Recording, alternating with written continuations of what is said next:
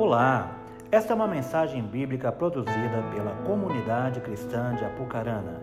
Abra o seu coração com fé para edificar a sua vida.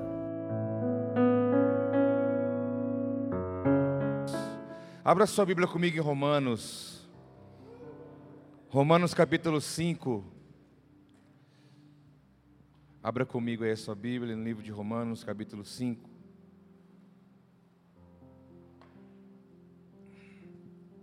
Romanos capítulo 5, a partir do versículo 1. Você pode acompanhar comigo a leitura deste texto.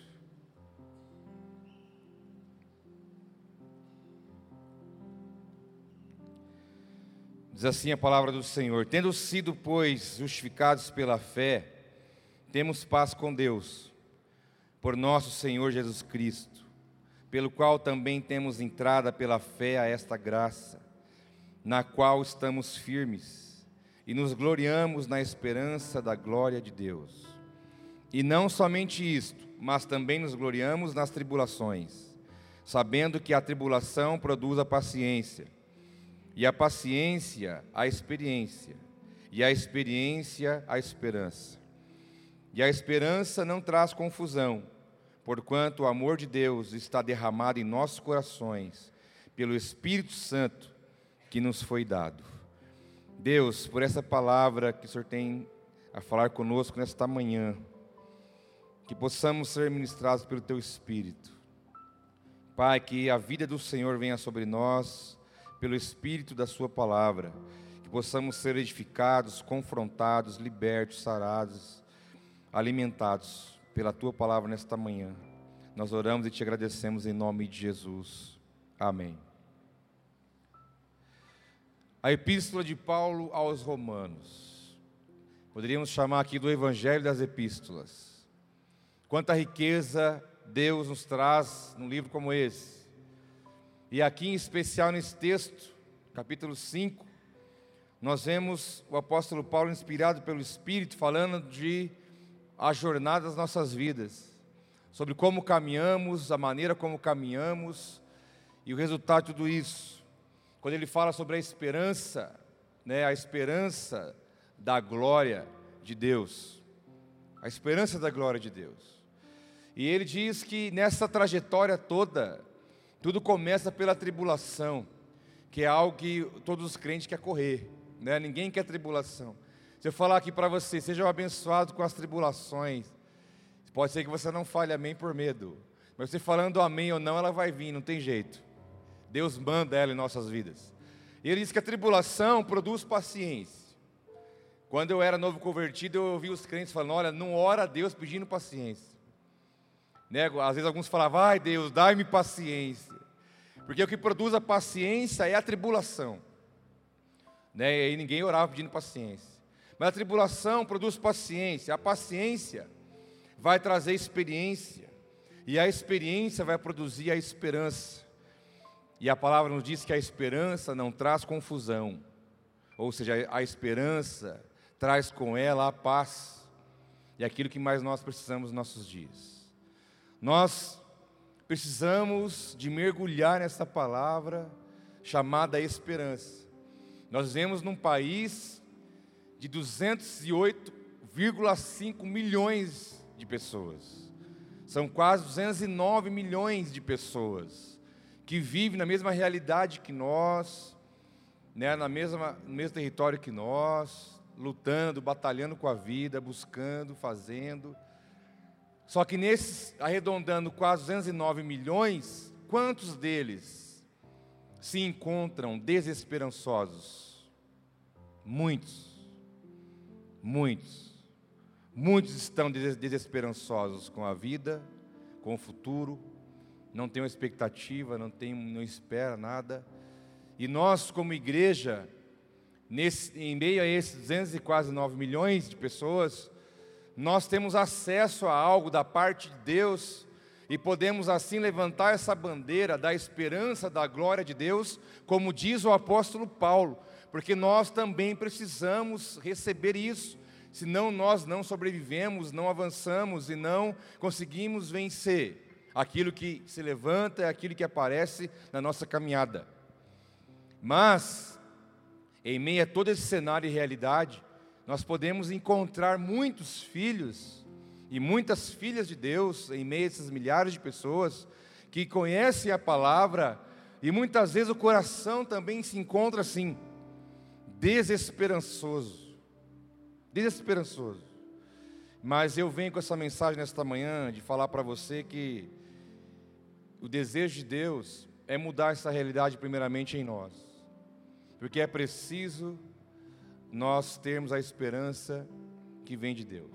A palavra esperança aqui no texto, em vários momentos do Novo Testamento, a palavra aparece, muito pouco nos evangelhos, mas aparece bastante no Novo Testamento. A palavra esperança nos dá a ideia de uma expectativa confiante. É aquele que espera alguma coisa da parte de Deus.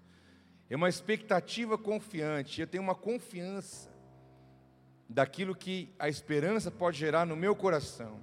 Mas a mesma raiz no original de esperar com confiança é também a raiz, dá-nos a ideia de antecipação. É você antecipar algo, é você colocar o teu coração em alguma coisa que você ainda não viu, não viveu, não recebeu, não experimentou, e não há sinais nenhum daquilo acontecer, mas a esperança que está em você, você espera confiantemente, ao ponto de você se antecipar. Você sai da onde você está e você antecipa pela tua fé, pela tua convicção você se lança lá na frente e você tem a convicção em Deus e uma esperança de que algo vai acontecer. Que uma pessoa sem esperança é uma pessoa pessimista, é uma pessoa reclamadora, murmuradora, é uma pessoa que vive à mercê da circunstância e não consegue nem ter um discurso de fé, porque tudo não dá, tudo é difícil, tudo não acontece, não sei, seja o que Deus quiser, não sei o que vai ser, e vive daquele jeito que você já sabe. Isso é falta de esperança, meus irmãos. A esperança tem que estar brotada no nosso coração, no ambiente familiar, no ambiente do trabalho, no ambiente profissional, na vida com Deus, na vida política, social, econômica, e assim vai em todas as áreas da nossa vida. Nós temos que ter no mínimo uma esperança dentro de nós, porque a esperança é algo bonito, contagiante, é algo que faz bem para o coração. É algo que faz bem para o coração.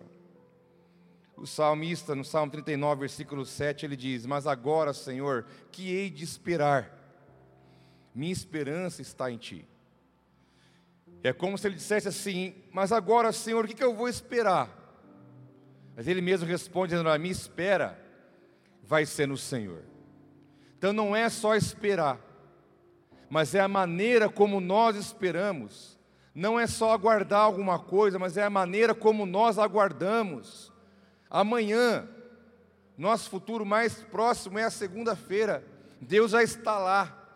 Como eu espero a segunda-feira? Eu posso só esperar ela chegar. E ela vai chegar naturalmente. Mas a maneira como eu espero o meu futuro, a maneira como eu espero o caminhar da minha família, a maneira como eu espero o desenvolvimento dos meus filhos, a maneira como eu espero a carreira no trabalho que eu tenho, a maneira como eu espero a minha vida com Deus vai fazer toda a diferença, porque esperar, todo mundo tem que esperar, mas a maneira como nós esperamos é que faz a diferença. E o salmista diz: A minha espera vai ser no Senhor, mas ele diz: A minha esperança está em Ti, porque ter esperança é também esperar, é uma expectativa confiante, é um estado, é uma forma. No Evangelho de Mateus, capítulo 12, há uma promessa, uma profecia dizendo: Olha, em seu nome as nações porão a sua esperança. Irmãos, nós vemos esse momento da história. A história vem acontecendo desde o início, Deus vem se revelando na história. Esse momento histórico vai passar, as pessoas vão passar. A nossa esperança não, não está em pessoas. Eu não posso colocar minha esperança na mão de uma pessoa. Eu tenho que colocar a esperança na mão de alguém que é eterno, vitorioso e poderoso, que é nosso amado Jesus Cristo de Nazaré. A minha esperança está nele. E ele disse: Olha, as nações porão a esperança em ti, porque, e de todas as nações da terra, pessoas têm entendido isso, têm conhecido o nome de Cristo e têm depositado nele a sua esperança. Não podemos depositar esperança em uma pessoa, em uma estrutura, em uma instituição, em um, alguma coisa palpável, porque nós vamos nos decepcionar. Porque a esperança verdadeira, as nações, que a palavra diz aqui, colocariam a sua esperança no nome do Senhor. Que o salmista mesmo disse: alguns confiam em carros, outros confiam em cavalos. Nós, porém, eu, diz, Confiarei no Senhor dos exércitos. É nele que deve estar a nossa esperança. Mas se a esperança é uma expectativa confiante, então o que seria a expectativa? A expectativa também tem a ver com a espera. É uma espera provável. É uma espera em algo, a expectativa. A expectativa também, ela tem que ser sustentada que se a expectativa não for sustentada em algo concreto, ela vira uma ilusão. Então, toda expectativa que você tenha tem que estar sustentada por algo verdadeiro e concreto. Se a sua expectativa não for fundamentada pela palavra de Deus, nós vamos viver uma ilusão. Uma ilusão. Uma ilusão. Sabe aquela pessoa que ela chora, ela se esperneia, ela fala: "Ah, eu tive uma desilusão. Ai, meu Deus estou desesperado, estou perdido, acabou minha vida, eu tive uma desilusão. Não era para chorar, é para dar risada e soltar fogos de alegria. Se você estava iludido e foi desiludido, glória a Deus por isso. A desilusão não é motivo de choro, é motivo de alegria. E muitos sustentam a vida em ilusões, expectativas em algo não concreto e não verdadeiro. Porque a expectativa real que a Bíblia espera de nós, ela tem que ser fundamentada na palavra e na verdade, que é o nosso no nome de Jesus Cristo. Quando ele fala, eu sou o caminho, a verdade e a vida. Se minha expectativa não estiver baseada nele, eu estou vivendo uma ilusão. Podemos dizer então que a expectativa é a esperança em ação. É ação em esperança. A esperança se movendo ela se move também, também através da expectativa, que as duas palavras têm ligação, elas têm ligação no seu significado. E a esperança, humanamente falando, ela pode ser encarada como um sentimento. Humanamente falando. E ela é diferente de fé. Esperança não é fé. Fé é fé, esperança é esperança. Sabe aquele texto poético que você gosta de 1 Coríntios 13? Ainda que eu fale a língua dos homens e dos anjos. Sabe aquele texto lindo de Paulo? Lá no último versículo 13, versículo 13, lá diz essa verdade. Assim permanecem os três: a fé, a esperança e o amor.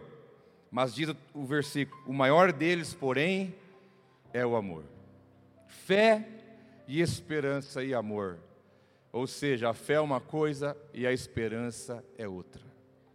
Eu não posso misturar uma coisa com a outra.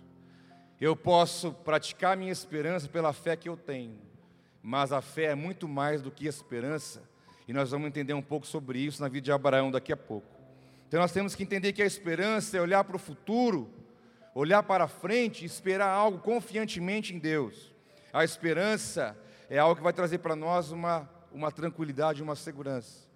Como diz o grande teólogo Tomás de Aquino, o contrário de esperança é desespero. O contrário da esperança é o desespero. A pessoa que não tem uma esperança no coração, ela vai desesperar facilmente. Quantos desesperados não temos hoje? Que você conhece? Nesses 200 9 milhões, arredondando. Quantos estão desesperados? Por que será? Porque não tem uma esperança verdadeira no coração da parte de Deus.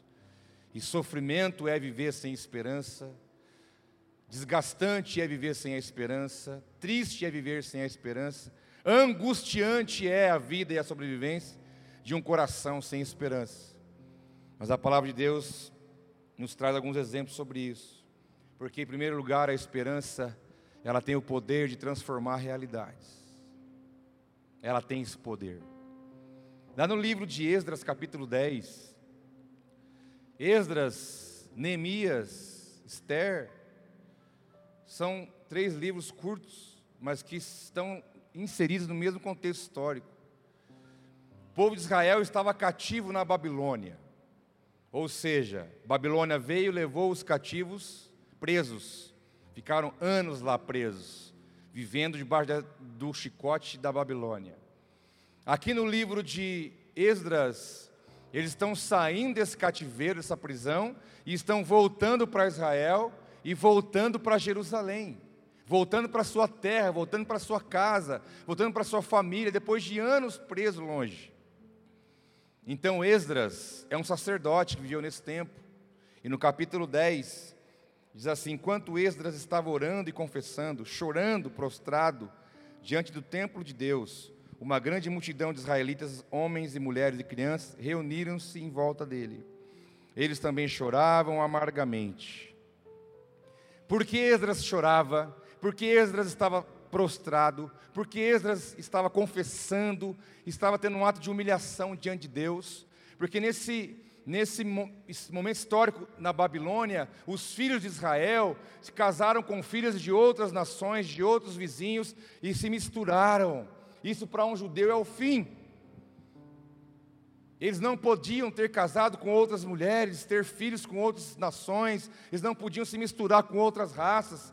E eles pecaram contra Deus, o pecado foi exposto diante deles. Quando estavam voltando para Jerusalém, Esdras viu o pecado diante deles, a transgressão, aquilo que era errado, foi colocado diante deles, e eles choraram, se prostraram diante de Deus, e uma grande multidão também, juntamente com Esdras, chorou ali amargamente, porque o pecado estava diante de todos eles. Ou seja, fizemos algo contra os princípios de Deus. E aí então levanta-se um homem, um outro sacerdote chamado Secanias. Secanias, diz a Bíblia aqui, que é o filho de Jeiel e um dos descendentes de Elão, e também descendente de Arão. E aí Secanias chegou a Esdras e disse: Fomos infiéis ao nosso Deus quando nos casamos com mulheres estrangeiras procedentes dos povos vizinhos. Mas apesar disso, disse ele, ainda há esperança para Israel. Ainda há esperança. A nossa situação é difícil. Nossa situação não é fácil. Nós estamos num momento delicado. Está difícil, está problemático. Deu algo errado lá atrás. Está difícil o negócio. Mas eu vou dizer para você, Esdras, ainda há esperança. Ainda há esperança para Israel, a história não chegou ao fim, a coisa não pode, não deve continuar como estava, algo pode mudar. Levantou-se uma voz em meio a uma nação inteira dizendo: ainda há esperança. Porque pessoa para chegar e falar que não tem esperança, tem de monte. Aonde você vai? De dez, nove está reclamando, nove está murmurando, nove está falando coisa negativa, nove. Mas é preciso que uma voz se levante em meio ao caos e diga: olha, calma, a coisa está feia, mas ainda há esperança. Ainda há esperança. E a história traz para nós que Esdras colocou em ordem a casa, resolveu aquela situação, veio uma ordem de Deus, foi dada, eles fizeram, e aquilo foi mudado, Israel foi restaurado. Secanias, uma voz de esperança. Interessante que o nome de Secanias significa íntimo de Deus. Secanias significa morada de Deus, habitação de Deus. Porque só uma pessoa que é íntimo de Deus, só uma pessoa que é próximo de Deus, é que pode ser uma voz de esperança. Porque aonde nós vamos pegar? Fala para mim, me responde. Aonde eu vou me apegar hoje para falar que eu tenho esperança em alguma coisa? Não tem. Aonde você pegar vai desmoronar. Mas somente uma pessoa que é íntimo de Deus, Somente uma pessoa que é habitação de Deus e nós somos habitação. Somente uma pessoa que conhece a Deus, tem intimidade com Ele, é que pode se levantar num momento terrível e dizer: ainda há esperança. Muitas vezes esse ambiente está dentro da nossa própria casa. Todo mundo está vendo que a coisa está difícil. Todo mundo está vendo que a coisa está ficando esquisita. Todo mundo está vendo que o negócio está estranho. Todo mundo está vendo que o negócio está indo para um lado que não vai dar certo. E qual voz que se levanta lá dentro da sua casa e diz: opa, peraí, as coisas estão assim, mas ainda há esperança. Ainda há esperança para Israel. A história não vai terminar assim. Deus levantou uma voz naquele lugar, como Deus já levantou vozes na sua vida, tenho certeza disso. Em algum momento da tua caminhada, Deus levantou alguém e falou: calma, ainda tem jeito ainda tem esperança, há uma possibilidade, há uma expectativa. Deus pode fazer. Eu tenho certeza que Deus levantou na minha e na sua vida não só uma, mas várias pessoas para poder plantar no teu coração um sentimento, uma reação de que é possível algo acontecer da parte de Deus. Mas também tenho certeza de outra coisa, que Deus também já deve ter usado você para falar essa palavra para alguém que também estava vivendo num caos. Você não só recebeu uma voz como essa de alguém, como você por ter caminhar, estar caminhando com Deus, você pode ser essa voz na vida de uma pessoa. Você pode ser essa voz na vida de uma casa, de uma família, de um, de um empreendimento, de uma situação, de qualquer lugar. Tem que levantar alguém Alguém tem que ter essa voz profética e dizer: opa, calma aí. O negócio aparentemente foi para o ralo, mas ainda há esperança. E aonde estão essas pessoas? Com esse discurso, com essa mensagem? Aonde estão os secanias? Aonde estão? Porque por esse homem se levantar com essa palavra, ele mudou a realidade não só de uma pessoa, ele mudou a realidade de uma nação inteira. Que Israel toda voltou para Jerusalém. Israel, o povo judeu voltou para Jerusalém, construíram um segundo templo, no templo de Zorobabel, o novo templo foi levantado, a cidade de Jerusalém foi fortificada, foi construído um muro em volta da cidade, que entra no livro de Neemias, a reconstrução do muro. A história foi resgatada, o povo teve esperança, teve vida, voltaram a viver seu, na sua terra, na sua família, voltaram a ter alegria, felicidade, voltaram a fazer planos com o futuro, porque um homem levantou e disse: Olha, ainda há esperança, e isso mudou a história de uma nação inteira. Porque a esperança tem o poder de mudar a sua realidade. Quando eu vejo pessoas já com uma idade muito tempo fora das escolas, das carteiras, das academias, e dizendo: Olha, pastor, estou querendo estudar, estou querendo. Falei: Vai, vai, vai. É esperança. Isso é um ato de, de crer, de esperança, de buscar, de fazer alguma coisa. Vai, se mexe. Né? Como diz o poeta cristão, acho que é Marcos Almeida, se não estou enganado. Poeta cristão, compositor, e ele diz: esperar em Deus é caminhar. Eu acho essa frase o máximo. Esperar em Deus é caminhar. Esperar em Deus não é ficar parado, é no mínimo caminhar na oração. Você pode estar parado fisicamente, mas você pode estar caminhando no pensamento, nos projetos, na oração, na fé. Esperar em Deus é caminhar, é ter esperança, não ficar parado esperando o dia que o mundo vai acabar, encontrando um barranco para encostar. Ah, porque a coisa é assim, porque não tem jeito. Irmãos, eu quero que Deus venha plantar no teu coração nessa manhã uma semente de uma esperança verdadeira. Para a tua vida em primeiro lugar. Se a esperança não for uma realidade para você como pessoa, não vai ser nunca na tua família e quem dirá em outros lugares. Porque a esperança tem que ser resgatado por nós. Mas a esperança, ela é muito mais do que um sentimento. Não é um sentimento, não é algo que dá paz. Romanos capítulo 15, versículo 12 diz: Isaías também diz, uma, uma profecia messiânica, citando Isaías: brotará a raiz de Jessé, aquele que se levantará para reinar sobre os gentios. Estes colocarão nele a sua esperança, que o Deus da esperança os enche de toda alegria e paz por sua confiança nele, para que vocês transbordem de esperança pelo poder do Espírito Santo. Uma profecia messiânica. Uma profecia, Paulo escrevendo aos Romanos, citando a palavra do profeta Isaías, dizendo que se levantaria um, o rebento de Jessé, a raiz de Davi, a genealogia de Cristo. Jesus viria, se levantaria para reinar sobre todos, e nele nós colocaríamos sobre, nele a nossa esperança. Só que a questão é que a esperança, a partir da ótica da palavra de Deus, não é um sentimento, não é só um sentimento, é algo muito mais do que isso. Nós entendemos que, como diz a palavra, a esperança verdadeira é uma dádiva espiritual, você recebe ela no teu espírito não é, não é intelecto, não é sentimento. Se for intelecto, uma hora você está, uma hora você não está. Se for alma, sentimento, uma hora você está, outra hora você não está. Mas se é algo ministrado no teu espírito, você vai ser isso. Você não vai ter e agora e vai, não vai ter depois. Vai ser algo ministrado dentro do teu espírito.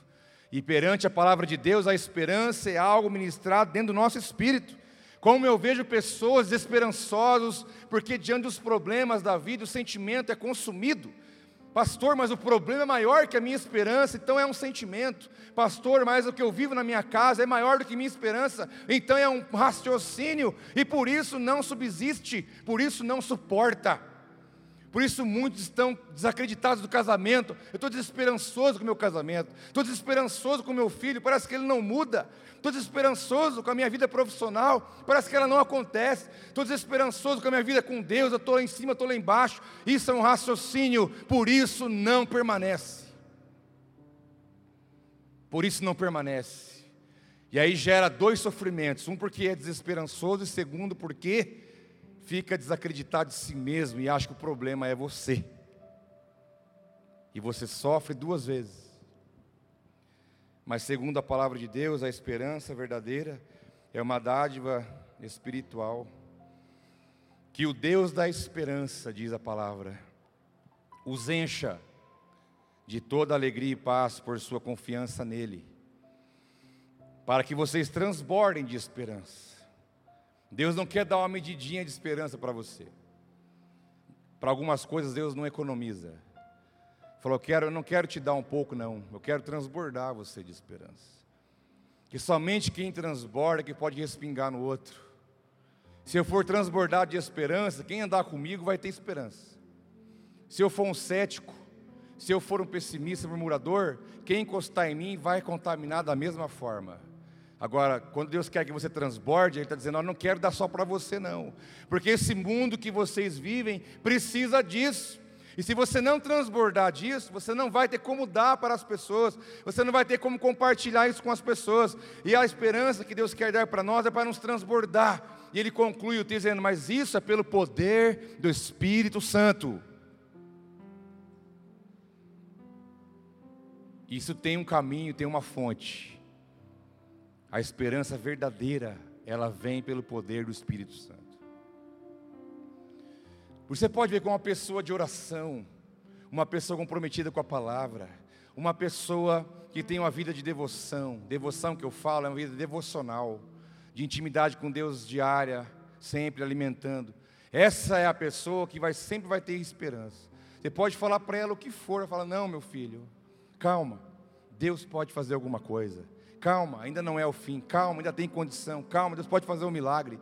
Uma pessoa como essa sempre vai ter uma palavra de fé e de esperança, porque isso vem pelo Espírito, isso não é comprado, isso não é conquistado pela força do braço, mas isso é re recebido pela fé e pelo Espírito que derrama sobre nós e nos enche o coração de esperança ao ponto de transbordar. Tribulação produz paciência. Paciência, experiência. E a experiência produz esperança. E a experiência, a experiência tem que produzir uma esperança que ela transborde dentro de nós. E Jesus, aqui, o foco dessa, dessa, dessa obra, dessa realização em nós. E o nosso amigo Jó, ele entendeu isso, a duras penas. No capítulo 6, estava começando ainda a jornada dele. Né? Lá depois do capítulo 40, é que ele foi entender realmente algumas coisas. Mas aqui, Ele estava indo naquela fase, aquela, aquela visão romântica de que Jó não murmurou, de que Jó não reclamou, ela é mentirosa. Jó reclamou, Jó questionou, Jó esperneou. Não temos aquela visão romântica de Jó passou tudo sem falar um A. Não, isso é mentira. Ele falou sim. Prova, uma das provas está aqui no capítulo 6. Ele pergunta: Que esperança posso ter se já não tenho forças? Como posso ter paciência se não tenho futuro? Acaso tenho a força da pedra? Acaso minha carne é de bronze?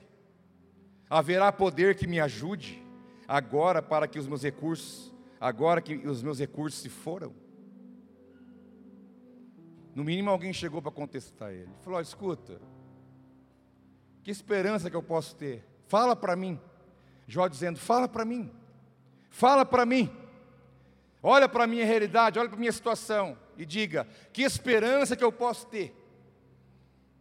Como que eu posso ter paciência? Eu não tenho um futuro, eu não sei, eu não tenho expectativa de nada lá na frente. E ele fala: Por acaso eu sou, eu tenho a força de uma pedra? Eu tenho a minha carne é de bronze? Haverá poder que pode me ajudar? E ele diz: agora que meus recursos foram, tipo, não tenho mais nada.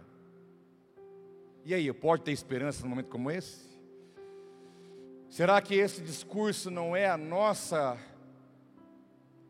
a nossa vida em alguns momentos da caminhada? Pode ser que não falemos, mas pensemos. Senhor, como que eu vou ter esperança numa hora dessa? Eu não tenho força, eu não tenho recurso, eu não tenho condição, eu já estou esgotado eu não tenho mais perspectiva de futuro. E aí? E aí? Irmãos, vamos ser realistas. Lá, vamos parar com o evangelho com água com açúcar. Crente passa tribulação, crente passa prova, crente tem que buscar esperança em Deus, senão seca. Essa é a verdade nua e crua. A segunda-feira vai bater na sua porta, você vai ter que se virar, você vai ter que fazer, trabalhar, cuidar de filho, ir, voltar, zelar, buscar, organizar. A vida está batendo na nossa porta. Em alguns momentos você pode pensar como Jó: como que eu posso ter esperança? Olha, a minha situação, para onde eu vou olhar? Eu não tenho recursos, eu não tenho nada, eu não tenho expectativa nenhuma de amanhã. Capítulo 6. Pode ser a minha e a tua realidade em alguns momentos. Mas, já dei a receita. Diz Tomás de Aquino que o desespero é o contrário da esperança. Se estamos assim, estamos desesperados. E não estamos sendo movidos pela esperança. E é hora de se fechar. E é hora de parar, desligar tudo e ir para o secreto. Diz a palavra: entra no teu quarto, fecha a porta e a sós com Deus colocar diante dele todas as questões da vida. É hora de dar exclusividade falar: Senhor, e agora? O que, que eu faço? Ele vai falar: ó, antes de mais nada, antes de começar a conversa, espere um pouquinho. Você está precisando de um pouco de esperança, você está meio seco. Fala: toma um pouco. Vamos conversar agora. E aí, como é que tá as coisas? Ah, Senhor, o Senhor sabe. O Senhor está vendo tudo. O que, que eu faço?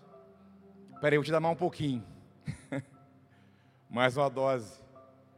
Então, Senhor, eu sei que o Senhor já melhorou o discurso. Eu sei que o Senhor pode. Eu sei que o Senhor tem poder. Mas tá, não, peraí, você está precisando de mais um pouquinho.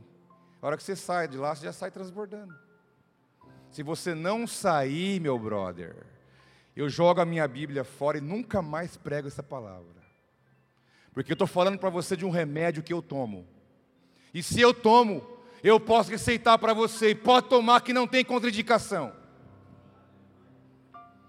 Eu sei o Deus que eu estou te pregando aqui.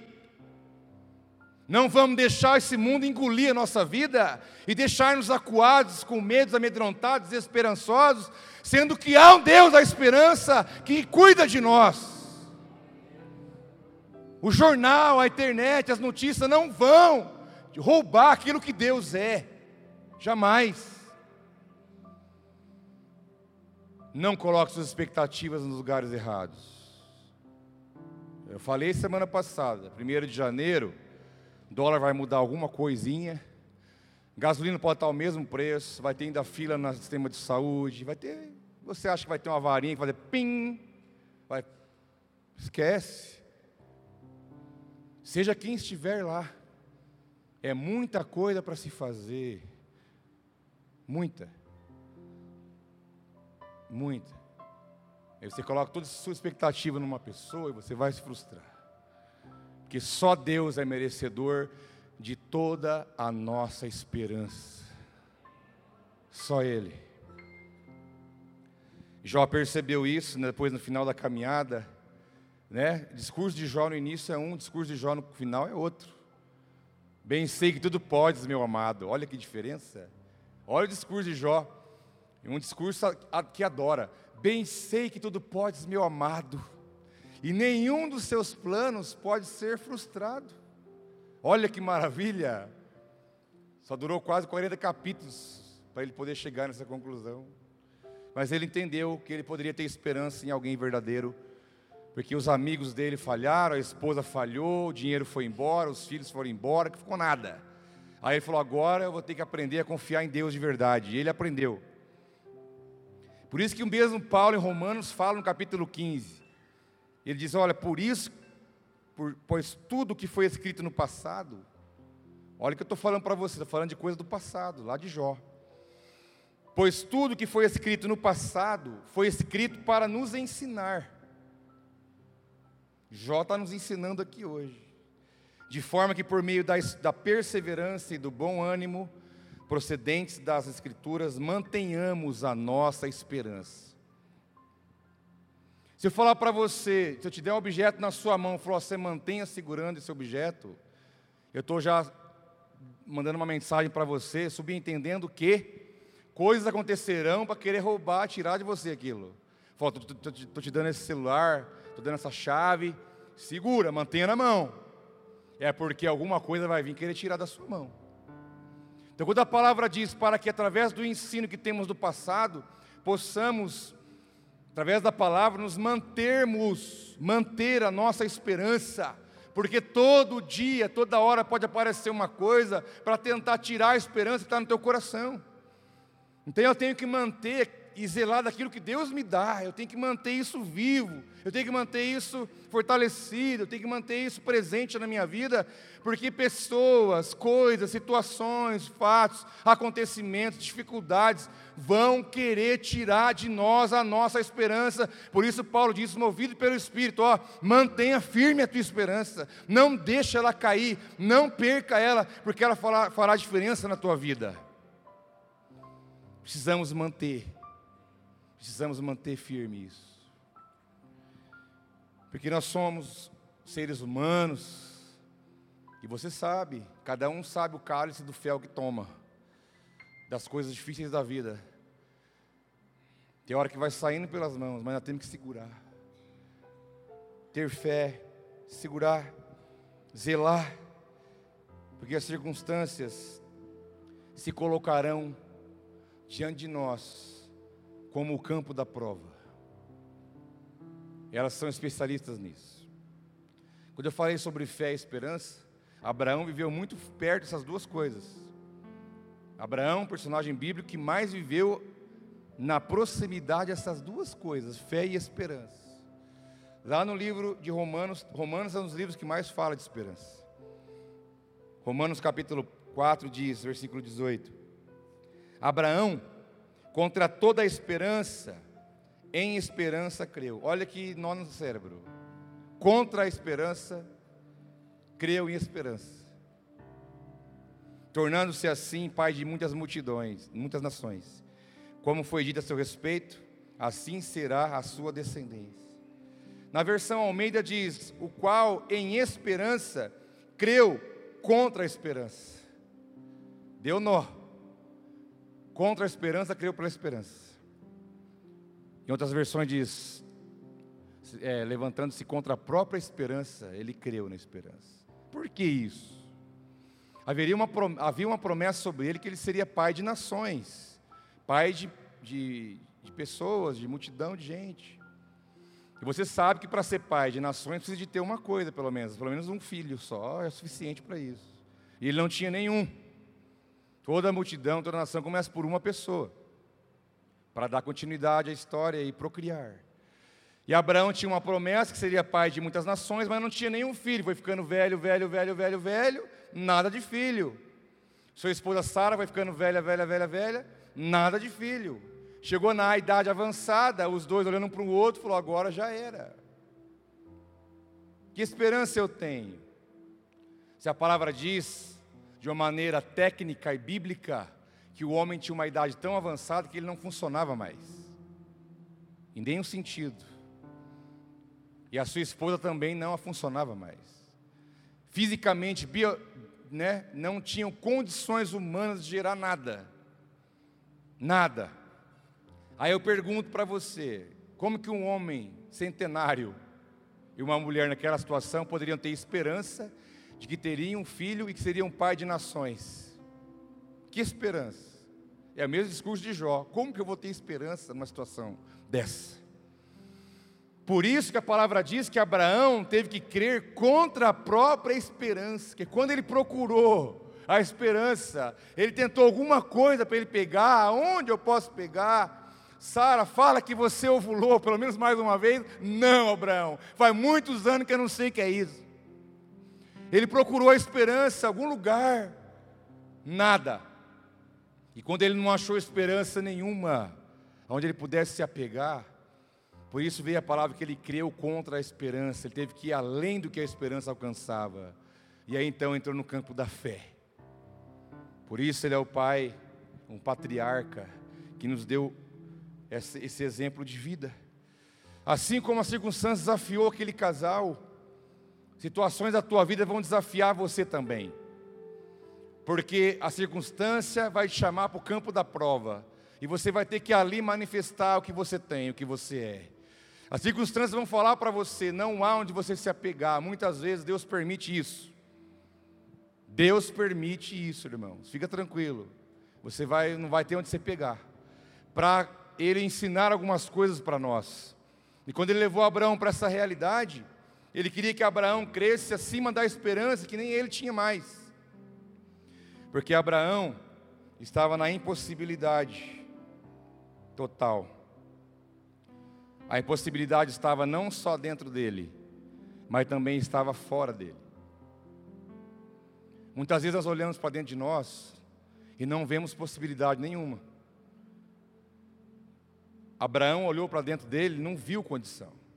Como que eu vou ser pai de nações? Eu não tenho condição nenhuma. Então a limitação estava dentro dele, no corpo, na mente, na realidade que ele estava passando. Mas a limitação também estava fora dele que quando ele foi olhar fora dele para achar alguma coisa, ele viu a esposa. E fora dele também não havia nada que o motivasse a buscar e esperar isso, humanamente falando. Muitas vezes Deus nos coloca numa situação como essa.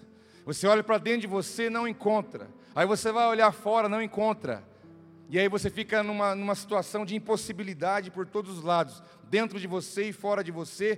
Foi aí que Deus mudou a história.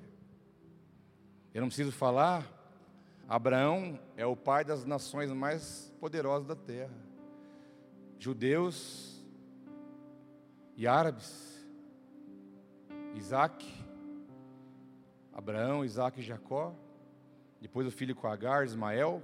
As nações poderosas da terra saíram desse homem que nesse momento estava totalmente sem possibilidade nenhuma. Mas como diz Romanos 8, 24, porque a esperança porque em esperança somos salvos. A esperança que se vê não é esperança. Porque o que alguém vê, como esperará? Mas se esperamos o que não vemos, com paciência esperamos. Se eu ver, não é esperança. Se eu estou vendo, eu não preciso ter esperança, já está ali. A esperança te provoca a esperar algo que você não está vendo. E se você vê, você tem esperança que vai acontecer, mas se nós esperamos o que não vemos, diz a palavra, com paciência esperamos, porque a paciência vai produzir experiência, e a experiência vai produzir esperança, e nós seremos maduros, seremos fortes, seremos conhecedores da palavra, não só na letra, mas na prática. E Abraão nos dá essa lição de vida. Esperança não é fé, e fé não é esperança. Porque na hora que a esperança não estiver do seu lado, saiba, a fé vai te levar a alcançar. E o Deus de Abraão é o nosso Deus. Não há diferença nenhuma.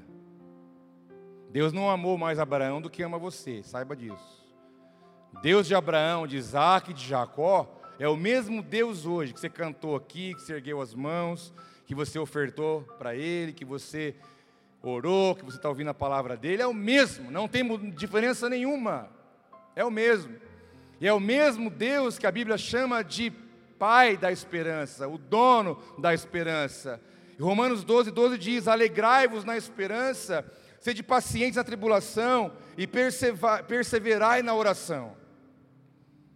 Que nós temos que ser os, as pessoas mais esperançosas deste mundo.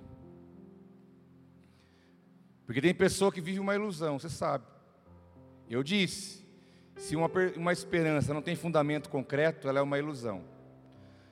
Mas como a nossa esperança está fundamentada na verdade, que é a palavra de Deus, ela pode transformar realidades, pode mudar vidas, ambientes e trazer um prospecto de futuro diferente, porque a nossa esperança está no Senhor, Ele é o nosso auxílio e a nossa proteção diz o Salmo 33, 20. Ele é a nossa esperança. Ele é a nossa esperança. Porque tem hora que é só Ele, não é mais ninguém. Muitos momentos desses.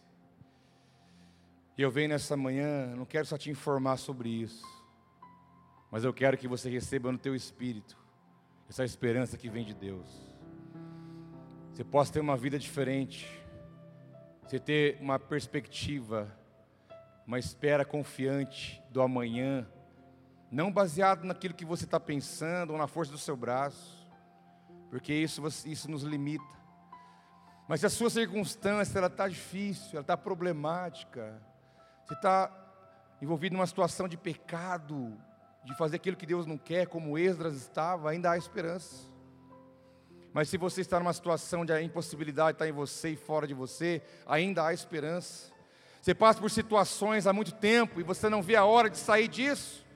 Parece que nunca vai sair, parece que nunca vai mudar, parece que a coisa não vai. Eu digo para você, ainda há esperança, porque o Deus de Israel é o nosso Deus. Ainda há esperança. Você pode falar, pastor, mas você não sabe. Eu não sei, eu pode ser que eu não saiba. Mas mesmo sem saber, eu te falo, ainda há esperança. Mas este mundo, com 209 milhões de pessoas, precisa encontrar alguém que tenha esperança, no mínimo, para poder entrar nessa realidade e levar outros consigo. Porque se nós não tivermos esperança, quem vai ter? Já que nós somos os filhos e as filhas de Deus. Então saiba de uma coisa, tua vida tem dono. Tua vida tem dono dia que você falou, Senhor, entrega minha vida na tua mão, fica tranquilo, você não é mais dono da tua vida. Tudo que acontecer com você está no controle, está numa vontade de Deus, a vontade permissiva de Deus. Se você quer uma teologia aqui no momento, também tem isso. Mas saiba de uma coisa: você tem dono. Há um Senhor que governa sobre a tua vida, sobre a tua casa. Há um Senhor que é o Senhor do futuro. Há um Senhor poderoso para fazer infinitamente mais, além daquilo que nós pensamos ou imaginamos. E é esse Deus que eu quero que você leve para casa hoje. E enche seu coração de esperança, irmãos. Não ligue para as circunstâncias. A coisa ruim acontece, coisa ruim vai, situação aperta, desaperta. Nós não somos levados por isso. Nós temos que colocar nossa esperança no Senhor. Como diz a palavra, manter os olhos fitos nele, fitos, fixados, no Autor e no Consumador da nossa fé. E aquilo que nós não fazemos, Ele faz, Ele faz bem feito. É nele que nós confiamos. Queria orar com você, vamos ficar em pé junto? Vamos orar, buscar a face desse Deus poderoso. Diga para a tua vida, diga para o teu coração, diga para o teu futuro, diga para a circunstância, diga para o teu sentimento, diga para o teu pensamento, diga para o teu espírito: eu preciso receber essa dádiva do Senhor, que é ter uma esperança real e concreta.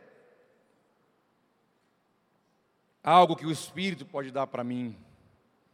Não é algo que eu vou te dar, nem a igreja vai te dar, mas é algo que o Espírito Santo pode derramar no teu coração. Feche seus olhos um instantezinho. Feche seus olhos. Se, se houvesse um medidor dentro de você do nível de esperança que você tem.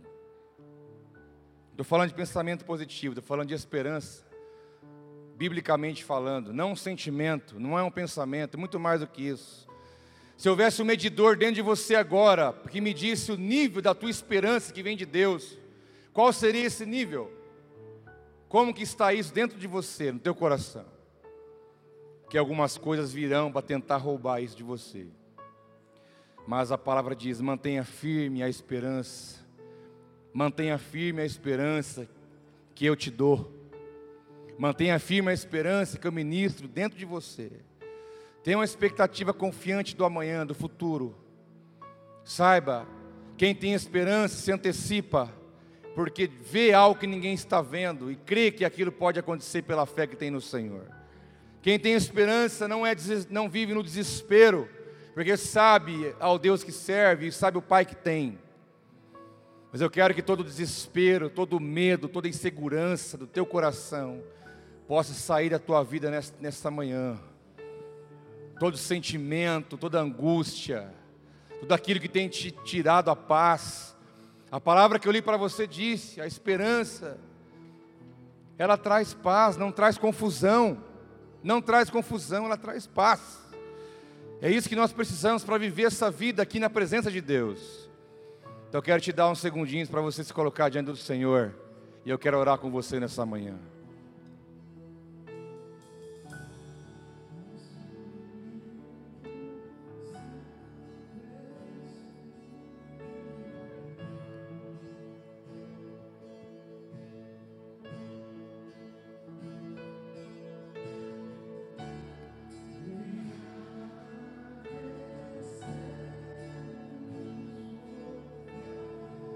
Xarabaçu. Tem, primeira coisa, quero falar uma. Tem pessoas aqui que se sentem mal pela inconstância que vive. Você não encontra remédio, porque você se sente mal pela inconstância de sentimento, inconstância de pensamento, inconstância de fé. Inconstância de fé. E você se sente mal às vezes por causa disso, porque você não quer viver isso mas você acaba vivendo. E é para você que eu estou dizendo essa manhã: se você tiver coragem, não é uma pessoa, são mais de uma pessoa.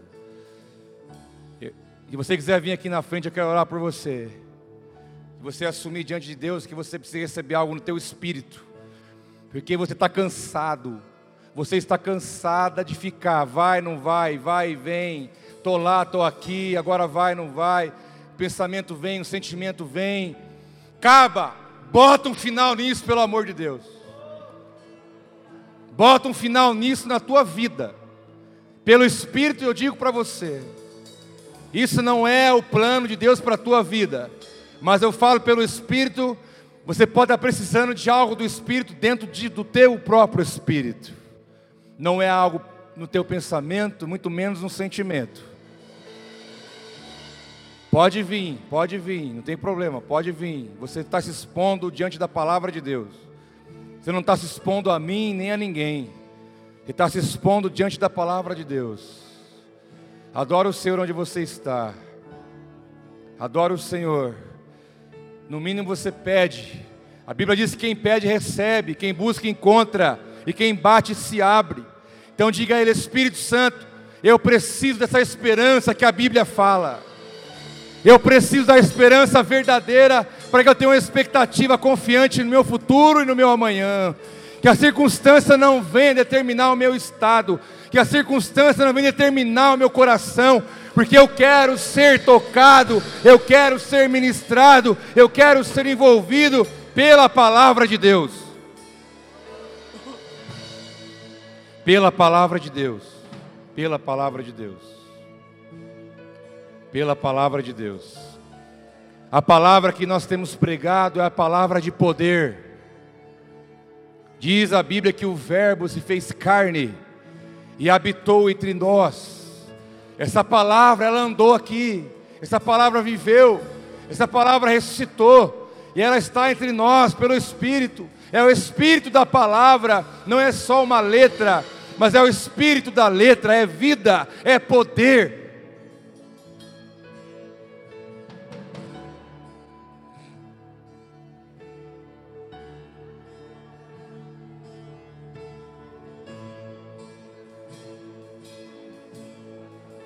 Se você está como Jó, como que eu vou ter esperança?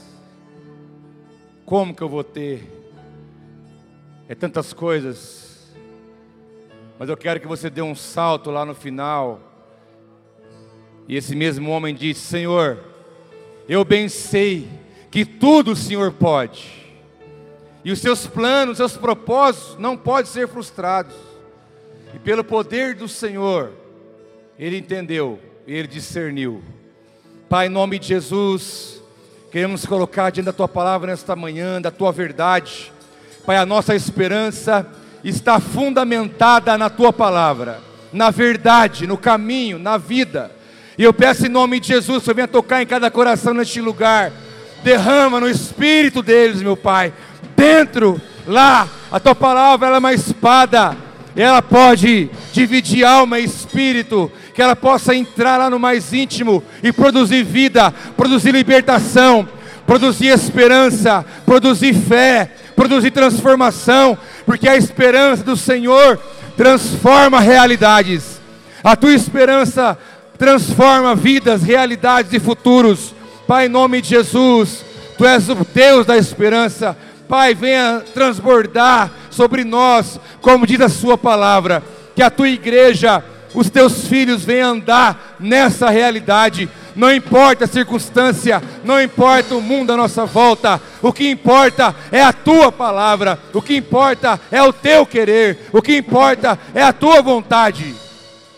Eu declaro, meu Deus, fortaleça os seus filhos, para que eles mantenham a esperança da fé, Senhor. Fortaleça-os no espírito, fortaleça-os pela tua palavra.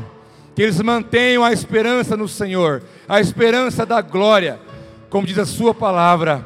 Guarde-os, livre-os, sustente-os, abençoa-os. Cada um que está aqui, a família de cada um, o trabalho de cada um. Deus, durante a semana, que essa palavra continue falando no coração deles, pelo teu espírito, para que possa produzir vida produzir prática, produzir testemunho, produzir transformação. Pai, abençoa nosso domingo, nossa semana, nossa vida, que o teu povo possa ir para casa, debaixo da paz e da bênção do Senhor, e que o Senhor nos guarde de todo mal, é a minha oração a Ti grato. Quem querer comigo, diga amém, dê um glória a Deus. Louvado seja o nome do Senhor. Louvado é o nome do Senhor.